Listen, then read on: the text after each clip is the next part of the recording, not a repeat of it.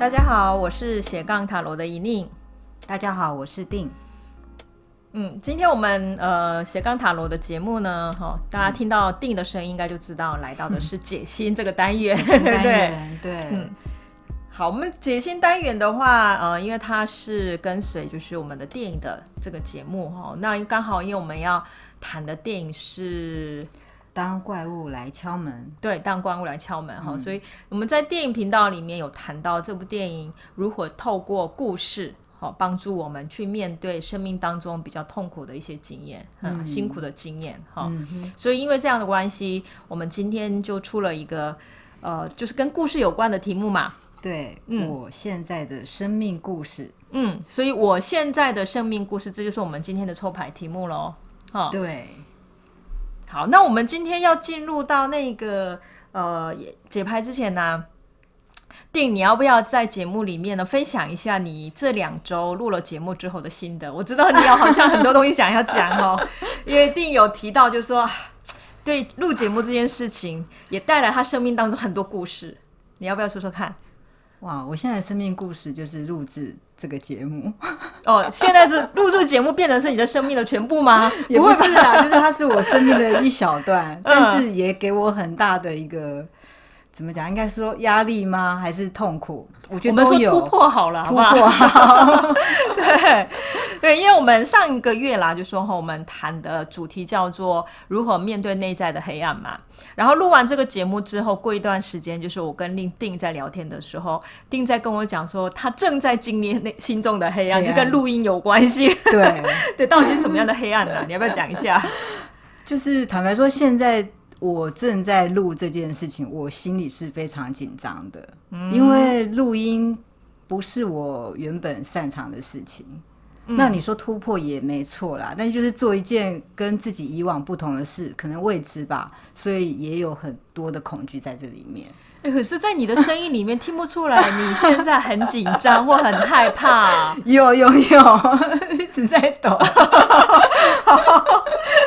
但是其实这里面又有一点喜悦啦，就是会觉得哎、欸，自己做了跟以往不一样的事情，所以在我这个生命的故事里，他也留下一些印记，我也觉得蛮有趣的。嗯，对，我就觉得其实我也呃很高兴，就是说电影有直接跟我告诉我，就说哎，他录音的这个心情哈，也我觉得这个方式也可以让大家知道说，其实。呃，我们在录音的时候也不是一个非常专业的，对不对？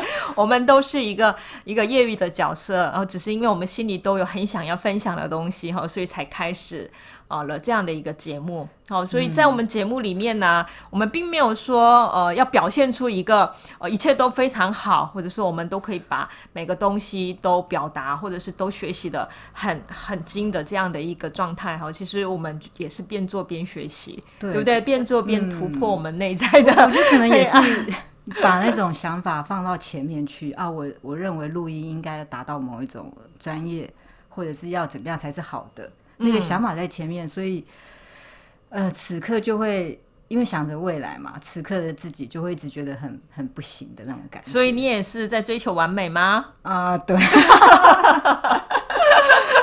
这样讲的话，感觉我好像是太有太放松了一点，好像是把我平常的样子就表达出来而已哦，并没有要追求这么完美。每个人痛苦的点不同吧？不同。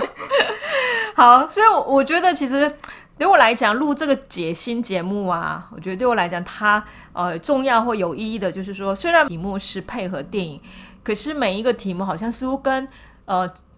我们人正在经历的一些生命阶段所会碰撞的东西都有关系，对不对？对，如果嗯，对我而言好像也是这样。是啊，跟着走。如果上一周我们没有录那个内心的黑暗，你会讲黑暗这件事情吗？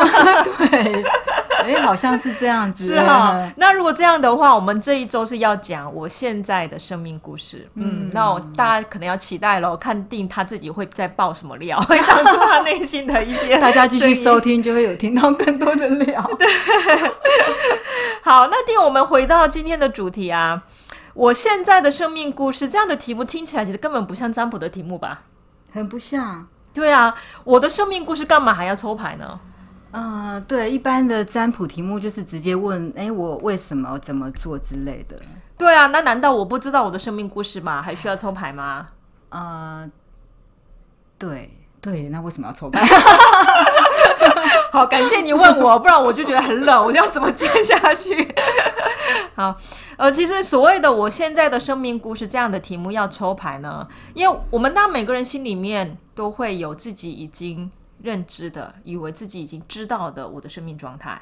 可是这样的生命状态，我的认知是否就是一个呃全方位的？它是否就是让我们打开眼睛看到自己实际的状态的一种认知，还是是是在某一个特定的自我盲点的观点去思考自己的一个认知？我觉得这个就是需要透过抽牌可以帮助我们打破的一个方法。也就是如果今天我透过这样的题目抽牌，它所出现的图像所说的故事，呃。按道理来讲，跟我认知的或许多多少少都会有所不同，嗯，好，或者是他会讲出更多，哎，我自己认为有点模模糊糊，并没有那么清楚知道的部分，而且也可以透过牌去整理出我自己以为是的故事。对，像呃，现在我们经历一些呃生命历程的时候，我们每天都会有一些情绪在波动，可是这些情绪波动到底怎么来？有些时候我们自己也很难说清楚、讲明白。对不对？对，就起床了，就觉得就是没松，就是不喜欢，哦，然后就过去了。对，可是透过这样的抽牌呢，或许我们就可以更深一点去理解说，说我外在的这些情绪，有可能来自于我内在对目前生命阶段所经历的一些个人的应对的方式所产生的。嗯嗯，这个就是我们今天要抽牌主要要看到的东西。嗯嗯嗯，好，那我们今天就来讲案例喽。好好，那从那就还是一样，请定来呃，帮我们介绍一下今天我们收到的这个案例的一个简单的背景，还有抽到了哪些牌。嗯，这次的案例是来自啊、呃、李小姐，她说她年初的时候就辞掉工作了，她现在想要转换跑道，去追求她个人的一些梦想。然后经过今年有疫情嘛，所以也让他停摆。他想去学一些新的东西，可是，呃，最后这过程不是很顺利，都放弃。那目前正在待业中，所以他自己对这个题目也感到非常有有有兴趣，也很好奇自己现在经历什么样的生命故事啊、嗯，所以他就抽牌了。嗯，好，那他他抽到哪些牌呢？呃，第一张是死神逆位，第二张是。权杖王王牌正位，第三张是皇帝牌逆位。嗯，那弟你再帮我们听众朋友们简单介绍一下这三张牌的图。嗯哼，好，有哪一些？听众朋友可以准备好塔罗牌在旁边看，这样会更清楚。第一张死神牌，它是逆位的。那死神牌就是穿着一个黑色的盔甲，坐在白马上，手拿玫瑰十字的旗帜。那马的周围呢，有四个人，一个是双手合十的教宗，还有一个是跪在地上头撇开的女人，然后第三个是跪着的小孩，他看着死神，最后一个是躺在地上的国王，那是国王吧？对，应该是哈，因为他旁边还有一个皇冠，对对。但背景远远的会看到一个，那是日出的太阳。嗯，大概画面是这样子。对，它里面其实最抢眼的还是在图像，呃，嗯，占最大位置的就是那一个死神，死神穿着盔甲的死神。哈、嗯，好。第二张藏王牌就是天空一朵云出现了一只手，手拿权杖，那下方有那个山丘风景，是不是有一座城堡？嗯，远远的地方。嗯，对。第三张是皇帝，皇帝牌就是一个穿着红袍，稳稳坐在画面的正中央。他面容是一个老者的国王，手拿权杖，另外一只手左手拿金球吗？嗯，哦、金球。对，那是代表皇帝的全能的一颗球。哦，他脚穿着是铁那个铁做的盔甲的鞋子。嗯背景呢是一个橘黄色，跟天空、山融成同一个颜色系的感觉，是夕阳吗？对，它的色彩比较偏向于夕阳的颜色。对，就抽到这三张牌。嗯，好，那我们来现在看一下这三张牌哦，因为他抽到的是两张大牌，然后一张小牌嘛，对不对？对。那一般我们解牌的时候，哦、呃，会从大牌开始去看，好、哦，因为大牌它本身，哦、呃，它强调的就是说，在我们目前发生的这个生命故事里面，到底我站在什么样的观点跟态度，在理解我生命发生的事情。好，大牌因为它代表了这样的一个意义，好，所以我们会先解读那这两张大牌是什么样的意思，然后我们会再看小牌。嗯嗯，那我们来看一下，又刚好呃，这位小姐她抽到的是两张大牌逆位，嗯，而且在塔罗如果数字来去解的话，其实十三号死神跟皇帝四号是同一个家族的牌。因为一加三吗？对，因为数字的时候，我们是以加法，塔罗数字是以加法来去看的时候，死神十三是一加三，它会等于四，所以死神牌里面其实本身就已经跟皇帝之间是有一些相关联的。那如果这样看的话，表示说，哎，死神牌跟皇帝牌其实有某一种类似的哦，需要探讨的议题。嗯嗯，那然后刚好两张都我看到一样的，大概就是穿盔甲哦，穿盔甲是不是？那你觉得穿盔盔甲图像里面的盔甲，如果去理解它，你觉得它会代表什么样的意思呢？呃，就是这个人呃，就是给人家感觉比较坚硬，嗯，无法穿透，嗯，哎，保护自己。嗯，对，盔甲基本上它是在战争的时候为了要保护自己的嘛。对。那我觉得在死神牌里面的盔甲是，我们可以看到它表现上其实就像好像去战场的人，好把盔甲穿着。对。可是我觉得皇帝牌的盔甲就有点过度了，因为它外面其实披了一个红袍，红袍，嗯，哦，盔甲是穿在里面，里面的，所以感觉上它并不是在上要去战场，然后保护自己的一个盔甲，对不对？有多余，嗯、因为他既然没有上战场，他是坐在他的。皇帝的宝座，嗯、其实是基本上应该是不需要盔甲的。他比较怕死，他比较怕。你这样把皇帝讲成这样，他可能晚上会来找你哦，你要小心。表面上好像很温和，或者皇帝本身就是他他的某一种防卫性比较强，比较强。好，不管任何时候，其实他都感受到自己有可能随时都要去保护自己，自己对不对？然后战、嗯、要去战场的这样的一个意思。嗯，好，所以虽然两个人都穿盔甲，可是死神到皇帝这两个人的盔甲的表现出来的状态。是不太一样的，好、嗯，不过你也提出来了，盔甲有那种保护的意思在里面，嗯，好，那除了保护的意思之外，我觉得这两张大牌图像上看的时候，还有一个有趣，就是说，哎，死神牌是要前进的，对不对？他是穿，他是骑着马，对。虽然死神这样的一个牌意听起来好像就是要结束了，嗯。死亡来到是结束，对，所以在死神牌里面，呃，面对死神的那四个人物，对他们来讲或许是结束，可是对死神来讲，他是骑着白马，所以是开始，对，他是前进的，哦、对不对？嗯、那匹白马的一只脚也抬起来了，对，好、哦，是他是要前进的。嗯，那皇帝呢？你觉得他有前进吗？他就坐在那里啊，嗯，他是坐在那里，嗯、好，所以这两张大牌，呃，一张他明显看得出来是要前进的，可是另外一张是坐在那边。嗯、那皇帝的坐，你觉得是什么样的一种坐在位置上？他强调的是什么？他稳稳的坐着，而且是掌管着自己的世界。正中央，没错，我的我掌管着我的管理的国家，对，好，所以呃，皇帝的坐不一定只是说哦不动，它本身其实指的就是说我是要用坐的方式才能把事情管理好，嗯，好，嗯，那现在这两张牌都逆位了，那你觉得现在李小姐正在经历什么样的生命故事呢？呃，死死神是改变嘛，所以他可能就是抗拒改变。死神其实，在改变之前，他还要讲的就是结束。嗯，某一些东西结束，就像那四个人，嗯、反而是结束是死神牌最重要的一个议题。哦，结束。对，嗯。那如果这样的话，如果他逆位了，是不是指的就是结束应该还没到嘛？死神牌逆位，当然谈的就是说，哎，我虽然现在离开了工作，而疫情的关系，好、哦，有点就是要休息了。嗯。可是，在抽牌的人看起来，他就把是。当做是一个暂时的休息，嗯，很他的故事还要继续发展，对，对不对？对，好，所以是逆位的死神。对，那逆位的皇帝呢？你觉得那是什么样的看事情的态度？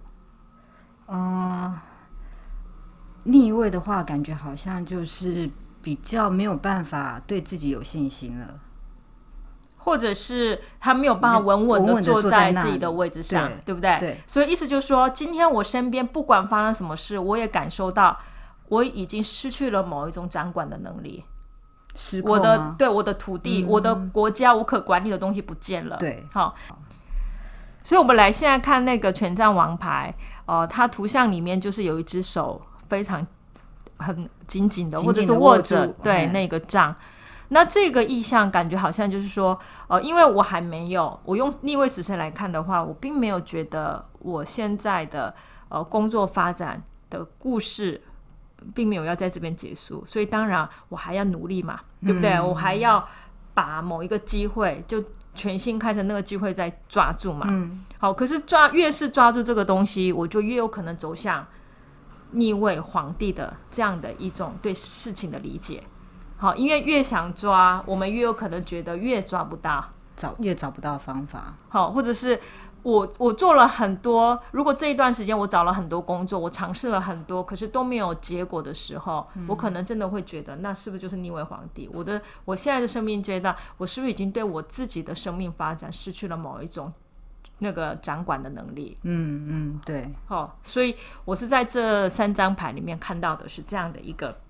一个故事，那因为我看到那个李小姐的背景里面，好像也有提到，就是说，嗯、呃，她想要有新的，呃，跟以前比较不一样的人生规划。对，那如果我用我们语言来讲，可以说是小退休嘛，小小的 转换的机会。对，好，那我觉得在战王牌里面，我就比较能够看到他就是很想要有这种小小的转换的机会，因为他说他想要追寻自己的梦想，对不对？对，追寻梦想，对，离开呃跟以前不一样的，对，想要开始追寻自己的梦想。对，那这个时候当然我们就会很想要把过去的工作经验视为是我可以接下来去走向我自己的梦想的一个契机。嗯，因为这这一次案例里面，大牌两张的逆位，其实比较谈的就是某一种旧有模式的重复，他一直回到回到过去的某一种方法。虽然中间的战王牌是一个新的契机，可是如果我们的本身的看待事业的观点跟态度没有转变的时候，我们在这一点上去说所谓的抓住的契机，他还是会要一直会用同样的方式，会用旧的观点去解决，对旧的模式去做抉择。好、嗯哦，所以这个是呃，我看这三张牌的时候的这一位，呃呃李小姐的那一个生命故事，嗯，也是她的困难点。对，那这样的生命故事的时候，我们当然就像我们第一次解析那个节目的时候所谈到的，我们可以去呃抽一张。就是建议，哦，尤其是因为它都是大牌逆位，哦，所以我们可以去抽一张大牌，嗯，来去问一下，哦、呃，到底我可以用什么样的一种观点，改变什么样的观点来看待我现在的现在的，或者是帮助我好好的去应对现在我生命阶阶段所遇到的一个问题。嗯、有时候其实观点的改变，其实就会有新的想法，嗯，会把我整个的情绪。会重新去评估，对，好、哦、就不会用原来的方式再去处理它。嗯，好、哦，这个是我觉得，呃，抽完这个生命故事的方法之后，我们可以再呃进一步，如果想要知道自己要怎么做的时候，可以再进一步做的地方。嗯嗯，那我们来看一下，我们帮李小姐抽的那个大牌啊。建议的大建议的大牌是、嗯、有看到吗？定是倒吊人，对，是倒吊人哦，哈，倒吊人需要。你觉得有什么很需要呢？换一个角度去思考这件事啊。哦，也就是说，因为倒吊人跟那个皇帝跟死神的图像最大的差别在哪里？他应对死神的时候，倒吊人是这样，完全没前进的。嗯，对不对？好，他完全也不对应的。好，倒吊人一个人，然后他对应皇帝的时候，皇帝坐在椅子上，其实他也很想要去做管理的事情。他也是有一些动作，只是说对隐形的动作。可是倒嗯，倒吊人呢？倒吊人就是静静的，手脚都压着。对，这一张图的特色是不是就是一个人倒挂在树上？对，手脚都压在下面。下面，对，嗯，所以他不动。他不动，嗯，他也不前进，所以应该是静静下来，先好好的沉淀一下，再想想。而且他沉淀是要干嘛呢？呃，去理解过去的他的他对工作的一些态度，嗯，重新去思考一下有没有什么不同的面向吧。嗯，因为倒吊人是倒挂在树上，所以他从倒着看世界的时候，会看到跟以前不一样的一个世界。对，嗯，那而且李小姐说，因为她离开上一份工作，其实想要开始去追求自己的梦想。